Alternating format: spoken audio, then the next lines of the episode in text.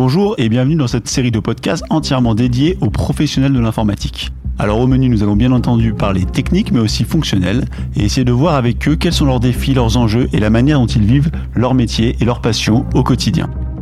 Aujourd'hui, j'ai l'immense honneur de recevoir Stéphanie Grillon, qui est responsable MOA à l'auxiliaire et avec qui j'ai particulièrement apprécié cette discussion.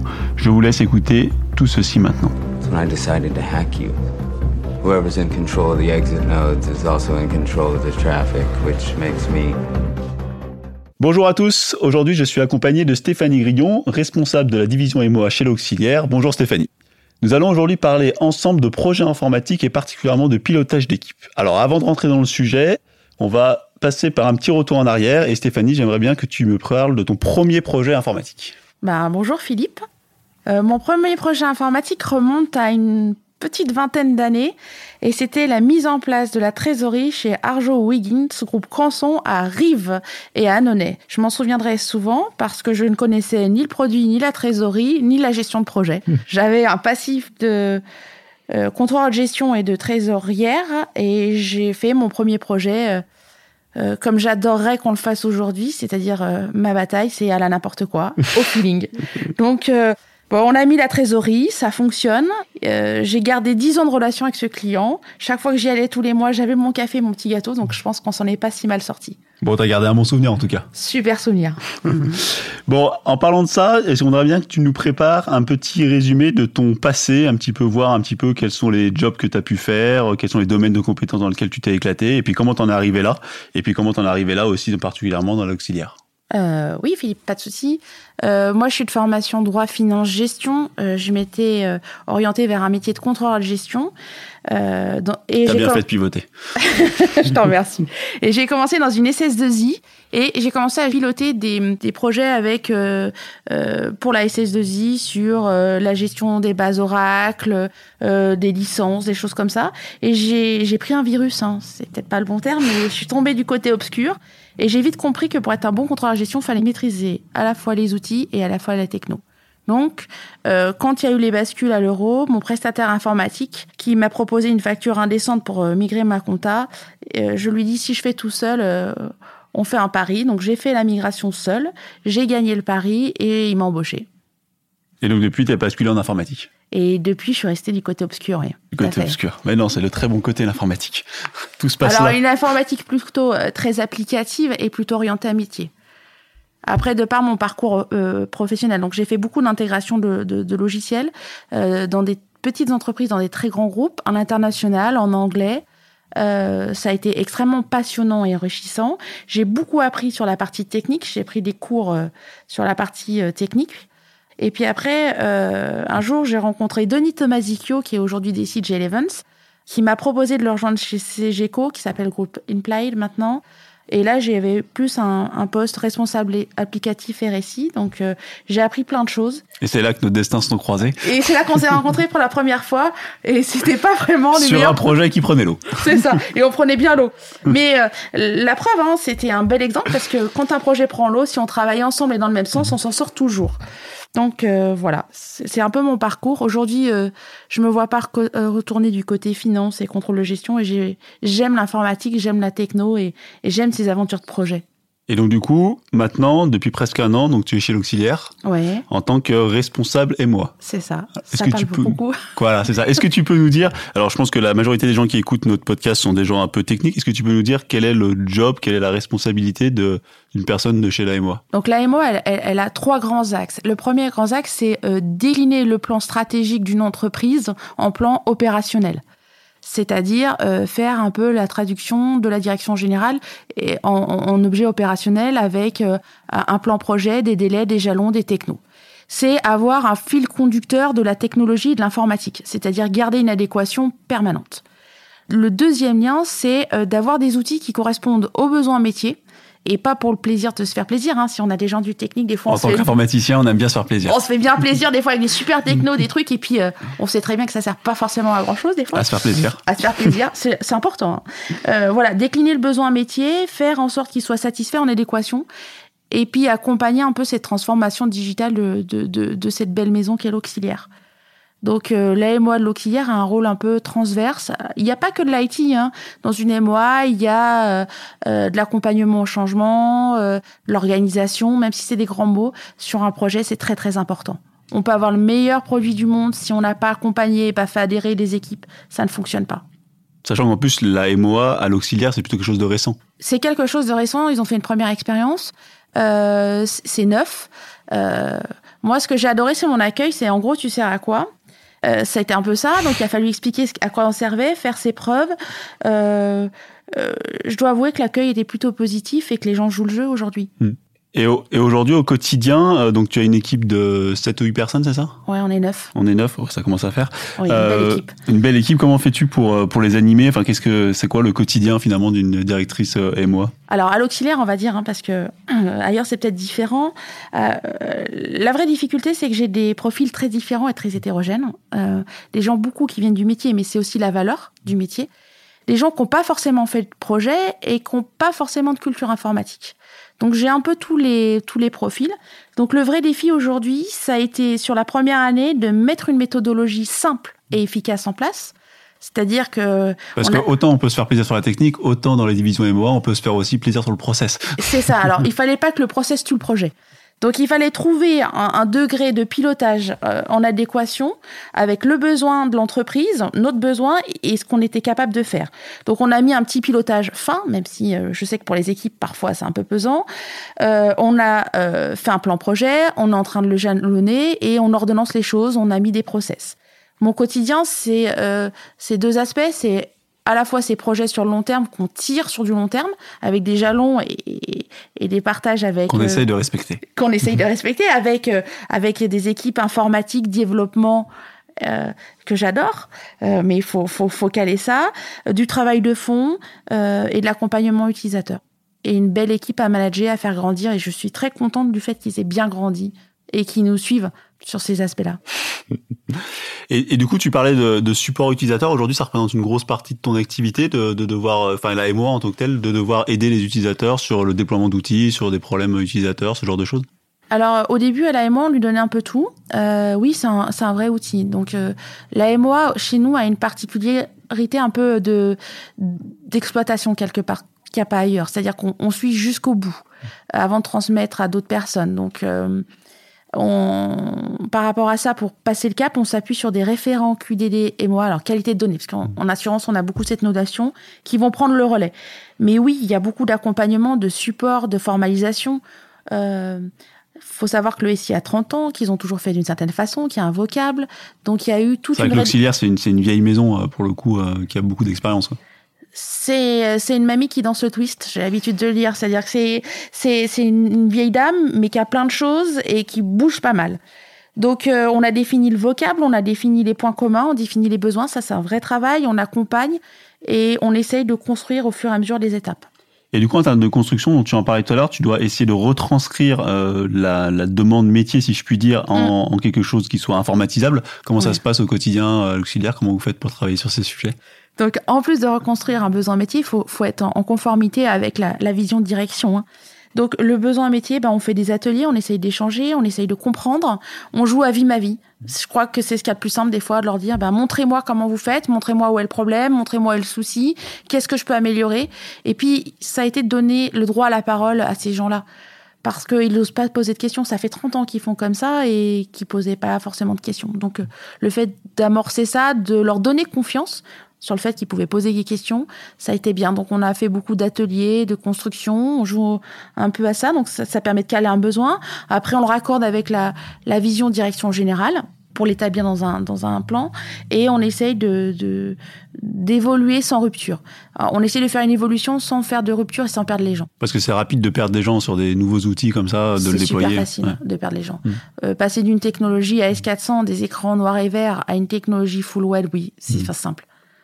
Mais on a plutôt des gens qui s'accrochent et qui se posent des, des questions et qui essayent. Et, euh, et du coup, en termes de, de, de formalisme, est-ce que vous êtes plutôt une entreprise qui formalisait beaucoup les choses avec beaucoup de rédactions de spécifications ou tu aimerais qu'il y en ait plus, peut-être moins? Comment ça se passe? Alors, il n'y a aucun formalisme. Euh, Il n'y a pas beaucoup de compte rendu quand, de- quand je suis arrivée. On essaye de mettre un formalisme en place. Alors, euh, c'est pareil, hein, entre des specs euh, aux petits oignons, euh, effet tunnel, où mes six mois allaient sortir, et des développements. Donc on essaye d'avoir une certaine agilité avec nos développeurs préférés. Mhm. Euh, on fait des specs fonctionnels, ils font une partie technique, donc on partage, on échange et ça se passe beaucoup dans la co-construction et les échanges. On, a beaucoup de, On pose les fondamentaux quelque part, euh, ils proposent une techno et après on fait un lien permanent et on, construit comme ça. Euh, excuse-moi Philippe, avec des ateliers utilisateurs pour valider chaque process, évidemment. Donc en fait, on a un effet euh, entonnoir. On va du plus large au plus fin et on essaye de construire. vous travaillez majoritairement en méthodologie agile On essaye. On essaye. Une forme d'agile, comme tout le monde dit. Alors l'agilité, elle n'est pas au sens développement du terme, mais on essaye. On, veut sur les sur les technos pour aller vite, on veut faire des runs de trois semaines maxi euh, pour valider des petits points et construire. Parce que quand on laisse traîner les choses, euh, c'est compliqué de faire réadhérer, c'est c'est compliqué de faire évoluer. Donc il vaut mieux faire des petits pas tous les jours qu'un grand pas une fois.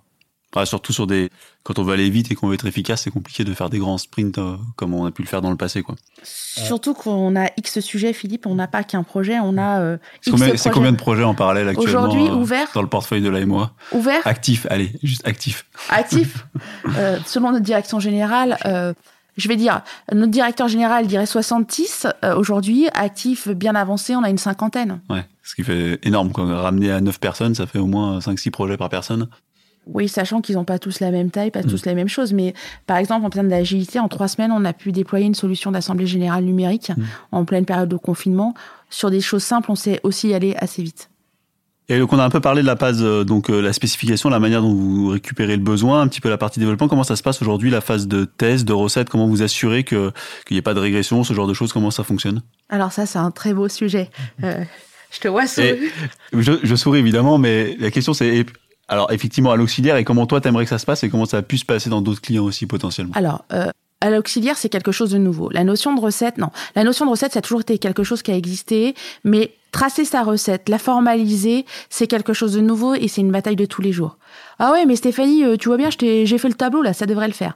Ouais, sauf quand on recherche deux trois mois après si le problème il était déjà là ou pas là, on a beaucoup de mal. Donc on a fait un tableau de recettes assez simple et on a essayé de formaliser nos recettes. Deuxième point, euh, on a joué sur les TNR, les tests de non-régression. Alors ça, c'était euh, complètement nouveau. Demander des cas de tests de non-régression, valider les cas de non-régression. Alors ça, c'était tout était fait à la main. Il n'y avait pas d'industrialisation de ce type-là. Donc ça, c'est ce qu'on a mis en place et j'en suis fort, fort contente. Et on l'a mis en place aussi au niveau de l'éditique. On a beaucoup d'éthiques dans le monde de l'assurance et toute l'éditique était recetée à la main. C'est-à-dire euh, visuellement. Je prends, j'imprime tout, hein, surtout, et puis à la main, je compare. Donc, ce qu'on a mis très vite en place, c'est des comparateurs de PDF, des comparateurs. Donc, on a industrialisé déjà nos recettes, on les a tracées, et on travaille sur les TNR. Moi, mon rêve absolu, c'est que tout ce qui soit TNR, puisque je peux en profiter, euh, Philippe. Hein. Bien sûr. Euh, tout ce qui est TNR, c'est qu'on l'industrialise et qu'on le formalise. Ça, c'est plus on aura de TNR, euh, moins on aura de, de, de risques de, de non-régression, surtout sur des applications qui sont très évolutives. Et, qui ont des enjeux et qui ont des enjeux financiers, juridiques, qui sont voilà. Donc ça c'est important. Avant chaque mise en prod, maintenant on passe des TNR. Donc ça je suis contente, mais je voudrais qu'on aille un peu plus loin. Et sur les sur les recettes, euh, euh, je pense que les équipes ont assimilé la méthode. Euh, il y en a qui adhèrent plus ou moins. On, y arrive.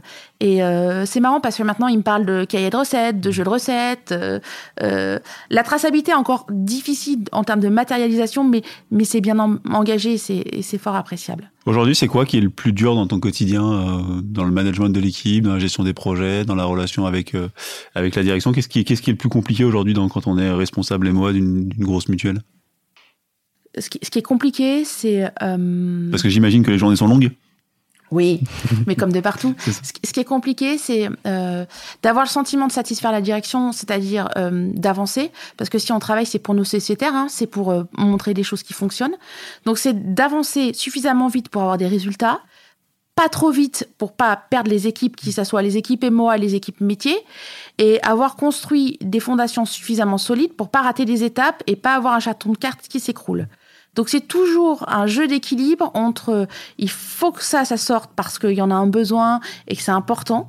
Euh, mais en même temps, il faut que je, je, je garantisse que l'existant ne tombe pas. Il faut que je m'assure que les, les piliers fondateurs soient là et que j'avance pas trop vite. Et c'est pas simple, euh, même si on est motivé, qu'on a plein d'envie, de, euh, c'est plus compliqué de dire non que de dire oui, même si on a l'envie. Ouais, puis surtout, j'imagine que le rôle de MOA, c'est entre à la croisée de tous les services euh, de, de l'entreprise. Donc c'est pas évident, quoi. Il y a une part un peu politique, même si c'est pas forcément le bon terme, mais de, de croiser les différents points de vue, d'essayer de trouver euh, le chemin médian entre tout ça, quoi. Bah, c'est une adaptabilité permanente en fonction des priorités de la direction. On a la chance d'avoir un directeur général adjoint qui est très investi à nos côtés, donc qui arbitre rapidement et les arbitrages peuvent changer assez rapidement également. Donc on s'adapte, on change, on a l'adaptabilité, mais l'idée c'est euh, moi mon rôle en tant que responsable, c'est de pas perdre mes équipes. C'est de leur donner un, rail, un chemin et de pas les perdre. Maintenant, le chemin, euh, la vie est pas un long feu tranquille. Hein. C'est, on a des gares, on a des aiguillages, on change, on ajuste. On, a, des confinements. On a des confinements, on a des déconfinements. Euh... Je sais que ça vous a beaucoup occupé ces derniers temps. Ah bah oui, euh, ça a été un, gros challenge. Le, côté très positif, c'est que ça a permis de rapprocher l'équipe informatique, exploite, infra, réseau de la. Ça a été un vrai partenariat. Ça, on, a pris nos mesures et euh, ça a permis de... D'apprendre beaucoup. Ouais, ça a permis de souder les mmh. équipes. D'accord. Ça, c'est vraiment le côté positif et de savoir euh, quel était le rôle. Alors, euh, l'AFRA a un peu débordé sur nous, on a un peu débordé, on a trouvé nos, nos lignes de conduite. Ouais, et hmm. c'était. Euh, on sait qu'on peut compter les uns sur les hmm. autres. Je trouve que ça a renforcé les équipes. Bah, c'est un beau message, alors, tout qu'il faudra refaire. sans confinement. Le, le deuxième confinement de la fin de l'année. on l'a anticipé, on l'anticipe. tu l'anticipes celle-là Celle-là, je l'anticipe. Non, parce que pour revenir à nos projets, le confinement, on a mis un point d'arrêt. C'était juste parce qu'on a mobilisé nos équipes sur autre chose. Hein. La MOA a accompagné euh, accompagner le télétravail ou le travail à domicile. Mais là, on a repris et euh, effectivement, c'est compliqué de, de faire réadhérer les équipes métiers, de reprendre les choses. Euh, donc, on s'adapte. notre MOA qui avait plutôt un rôle très de proximité en one-to-one, d'échange, bah là, un peu de techno, un peu d'outils. Maintenant, il faut plus leur enlever leur Teams, leur Trello et leur tableau, leur tableau. On a fait un bon 10 ans en avant dans le... Je, je sais pas, mais, mais, mais on avance. On essaye tout du moins. Alors moi, je suis de l'autre côté de la barrière, évidemment, parce que je suis euh, prestataire informatique et nous, on fait des développements sous ordre de la MOA. Quel conseil tu pourrais donner à des prestataires informatiques ou à des gens même du métier pur de la technique euh, pour bien travailler avec une MOA, pour avoir une bonne relation saine avec, euh, avec ce genre de service? Alors, ne pas leur dire qu'ils comprennent rien à la technique, ça c'est la première base. la base. le côté un peu prétentieux de l'informaticien. Ouais, ouais non mais c'est bon, vous êtes des fonctionnels, vous comprenez pas. Non, euh, pour que ça se passe bien, je pense qu'il faut travailler en confiance et en collaboration et en co-construction sur l'échange. Euh, C'est-à-dire que nous, on a trouvé un mode de fonctionnement. Euh, euh, moi, je me mêle pas des choix techniques. Hein. Je, je, je, demande les choses, on me les explicite. Comme euh, les techniciens se mêlent pas des choix fonctionnels, ils posent des questions et il y a une, une espèce d'auto-challenge entre nous. Alors pour nos auditeurs, il faut quand même comprendre que Stéphanie a quand même un background technique et comprend très bien les choix techniques. Je te remercie. Euh, non, mais euh, on, ne va pas sur la place de l'autre, mais quelquefois on se pose des questions et ce qui a permis de en toute confiance de, voilà de se poser les bonnes questions, de permettre de construire auquel, sur des choses sur lesquelles on n'a pas compris? Je pense que pour que ça marche, il faut qu'on travaille en, confiance et qu'on travaille main dans la main, sinon on n'y arrivera pas. Euh, après, pour que ça marche bien aussi, il faut pas que la MOA se raconte que les choses sont super compliquées. Il faut un peu de pragmatisme mmh. et simplification. Et il faut aussi que la MOA, des fois, elle fasse le lien entre euh, euh, la traduction entre le besoin et la technique. Voilà, c'est un peu la complexité. Et sur les développeurs, juste accepter que des fois, les plus beaux trucs techniques, les plus merveilleux du monde, les plus belles techno, et eh ben le besoin utilisateur, il en a pas forcément besoin. Il en a même rarement besoin. Même si c'est magique, hein, on est d'accord. Même si c'est cool. Mais il faut rester un peu, un peu, un peu humble sur ces sujets-là. Euh, on va passer un petit peu à la, partie euh, conclusion. Moi, j'aimerais savoir si il, te reste encore. Alors après, ça fait presque 20 ans, c'est ça que tu travailles maintenant dans le domaine de l'informatique? Je te remercie. Oui, c'est ça. euh, mais je m'en rapproche. Hein, J'avance petit à petit. Euh, est-ce que tu as encore un, un rêve alors je vais pas forcément dire un rêve technologique, mais un rêve d'un projet, un projet fantastique, un, rêve. Euh, ouais. Vas-y, raconte-moi. J'ai le rêve qu'on a touché du bout des doigts tous les deux il y a quelques mois. Euh, moi, je partirais bien sur un sur un sur un projet euh, full techno euh, qui permet de mettre en de servir le bien commun, on va dire. On avait eu un projet pour notre pour une ville de mettre en relation euh, euh, des, des, associations et des entreprises pour faire une, une, sorte de partenariat ou de des choses comme ça. J'aimerais mettre ce service de la technologie, mmh. de l'informatique au service des autres, rendre la vie plus simple. Euh. D'accord, ça va vraiment dans le sens du projet que tu mettrais dans le projet ou dans l'équipe avec laquelle tu travaillerais. Quoi. en fait, euh, la techno, elle évolue tout le temps, Philippe. Donc, euh, on, je suis bien placé pour le savoir. On, a la chance de, de, profiter de cette technologie et de vivre les évolutions. Donc, ça, de fait, on évolue là-dessus. Mais ce qui est important dans un projet, c'est qu'il ait un sens. Et si on n'a pas de sens dans ce qu'on fait, c'est plus compliqué. Et les journées sont longues. C'est ça. Donc, on essaye de mettre du sens. Et voilà, mon rêve, c'est ça. Donc, euh, de peut-être toucher un peu euh, un incubateur, euh, demain monter un incubateur euh, sur deux, trois sujets, de faire évoluer certains jeunes qui pensent que certains métiers, ils ne les connaissent même pas. Je pense que ça peut être vraiment enrichissant et qu'on s'oriente pas que sur la partie technique, mais qu'on n'oublie pas tout ce qu'il y a autour. Et à quoi ça peut servir Toutes ces technologies, quoi? La technologie, elle doit être au service de l'humain et du besoin et pas le et pas l'inverse. Et ce qui me fait peur certaines fois, c'est que sur des technos, on oublie le sens, le besoin. Mmh et, l'idée. On a une révolution euh, technologique en marche. Alors comme chaque révolution, il faut se projeter un peu, mais c'est ça qui est intéressant. C'est d'emmener les gens et pas les laisser sur le, bord de la route. Alors, deux questions pour terminer. Parmi ces termes, est-ce que tu peux me donner une définition l'un d'entre eux? Alors, je vais te donner euh, quatre termes, et je voudrais que tu en choisisses un et que tu me donnes ta vision. Alors, pas forcément la définition Wikipédia, mais bien euh, quelle serait ta définition de ça Alors, qu'est-ce que c'est qu'une bonne technologie? Qu'est-ce que serait un bon projet? Qu'est-ce que serait qu'un bon développement? Ou qu'est-ce que serait qu'un bon développeur? Ah, je vais prendre le bon développeur. Allez, c'est parti.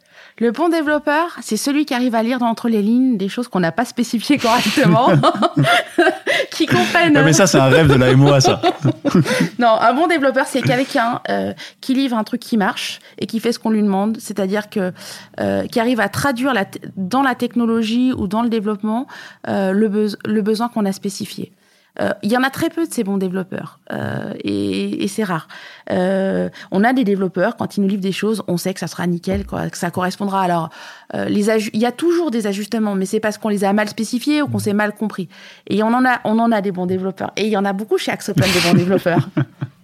Euh, ça, c'est ça, c'est un bon développeur pour moi, avec qui on arrive à avoir un, vrai échange et qui pose des bonnes questions et qui nous dit pas, mais vous n'en avez pas besoin de ça, voyons, madame. Voilà. c'est vrai que malheureusement, on a ce travers de développeur de dire, mais non, je vais t'expliquer de quoi tu as besoin. C'est ça. Parce qu'en fait, j'ai pas envie de développer cette fonctionnalité. Ouais. Et là et moi, c'est travers aussi, hein, dans l'autre sens.